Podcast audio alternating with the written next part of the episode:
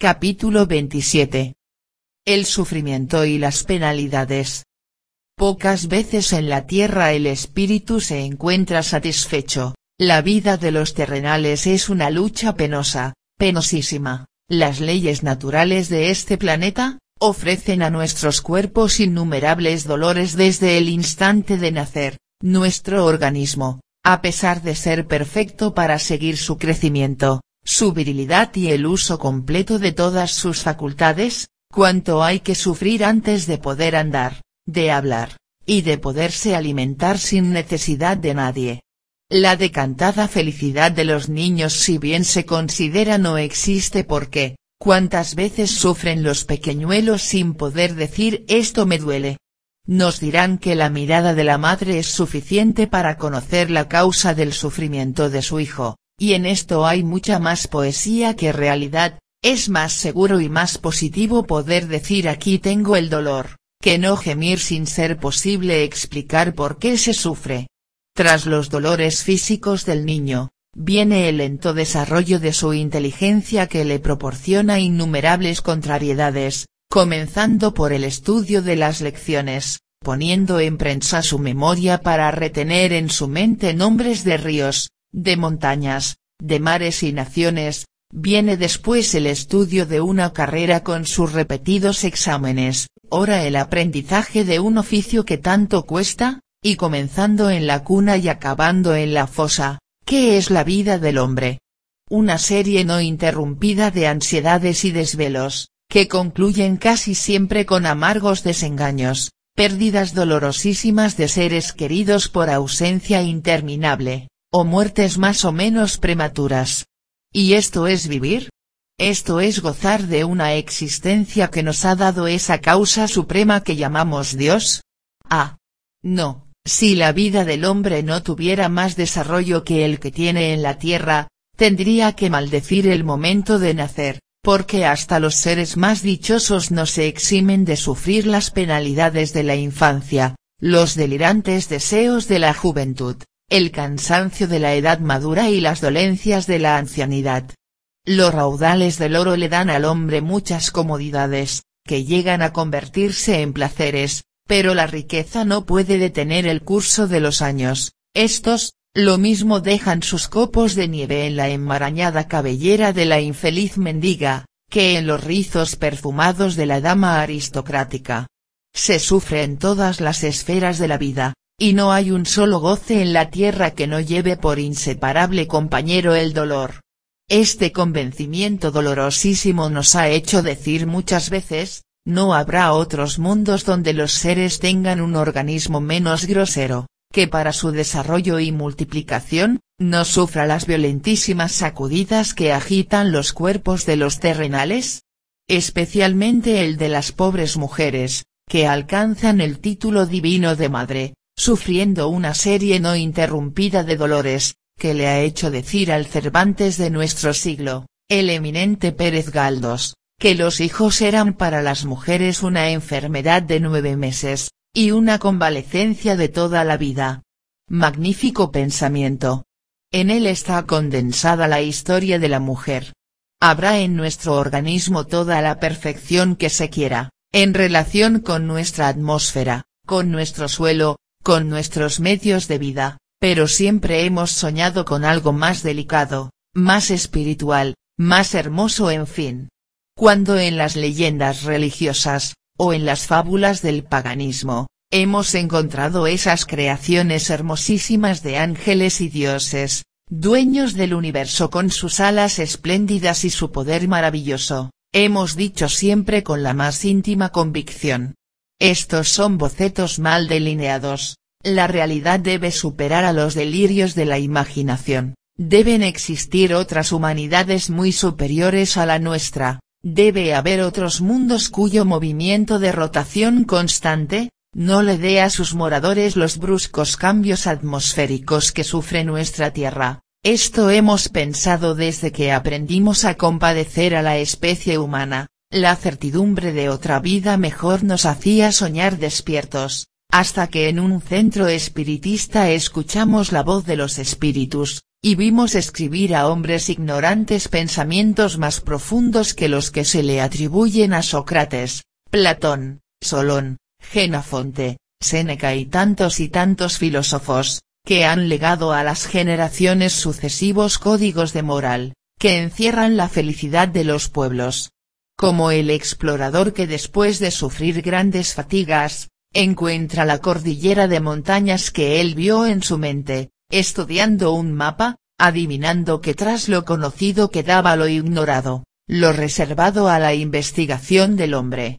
y al ver la realidad de sus sueños, siente una satisfacción inmensa, sensación parecida experimentamos cuando en el centro espírita escuchamos la voz de los espíritus. Qué hermosa, qué consoladora se presentó ante nosotros la verdad innegable del espiritismo. Las penas, las angustias, las agonías prolongadas de los terrenales no eran el epílogo de su existencia, esta continuaba más allá de la tumba, el criminal de hoy podría ser el redentor del mañana, el mártir de la miseria podría aspirar a vivir más tarde en la abundancia, la madre desolada por la muerte de su primer hijo, lo encontraba algún tiempo después sirviéndole de consejero y de guía, para seguir resignada su escabroso camino, el ciego de hoy podría ser el gran astrónomo del porvenir, la continuación de la vida, indudablemente es la apoteosis de Dios.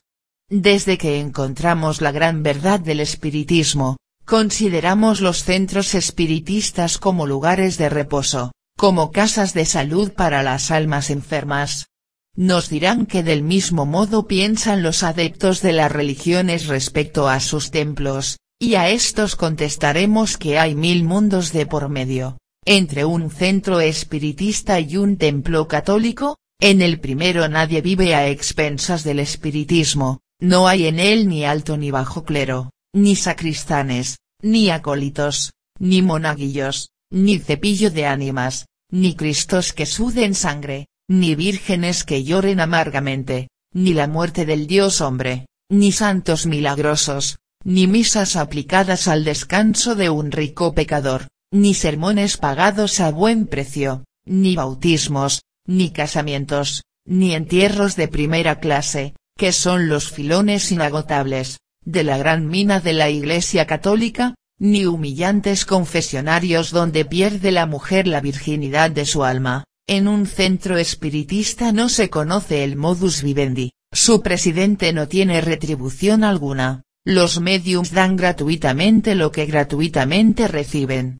la explotación es completamente desconocida en un buen centro espiritista, en cambio, ¿Qué es un templo católico? Una casa de contratación, allí no se enciende una lámpara ni se reza un Padre Nuestro, sin que antes no se estipule el precio de la luz y el de la plegaria, para orar por los muertos se hace de muy distintas maneras, desde la pobre misa rezada celebrada ante un altar polvoriento, en escondida y húmeda capilla, hasta el fastuoso funeral, adornando el templo como salón de espectáculos, con ricas colgaduras y negras alfombras. No hay la menor semejanza entre un centro espiritista y un templo católico, y cuando los pesimistas dicen con tono profético que el espiritismo será una religión como las demás, con su gran pontífice y sus sacerdotes, puesto que ya comenzamos por levantar templo, no os alarméis, los espiritistas, como todos los hombres que se asocian en la tierra, para celebrar sus reuniones necesitan de un local apropiado, y aunque para celebrar sesiones con los espíritus, no es necesario verificarlas en el centro, porque lo mismo se pueden recibir comunicaciones a la orilla del mar, que en el fondo de un barranco, a la sombra de un árbol, que en un promontorio escueto de graníticas rocas, en un palacio imperial o en la humilde choza de un campesino, como no es costumbre reunirse un gran número de individuos en medio de una plaza pública, para tratar cuestiones altamente filosóficas, claro está que los espiritistas se reúnen en un local para celebrar sus reuniones, como los hombres ilustrados en el Ateneo, como los estudiantes en los institutos y universidades, como los académicos en la academia a que pertenecen, porque el grado de civilización a que hemos llegado, no nos permite seguir los usos de las tribus nómadas, que llevaban consigo sus tiendas, para levantarlas donde lo creían más conveniente. El hombre de hoy vive de muy distinta manera, de cómo vivía en la noche de los siglos que pasaron, y los espiritistas no han de diferenciarse de los demás terrenales, se asocian y se reúnen en un local destinado al efecto, más o menos espacioso según los socios con que cuente la agrupación. Dichoso tú que has podido levantar esos muros.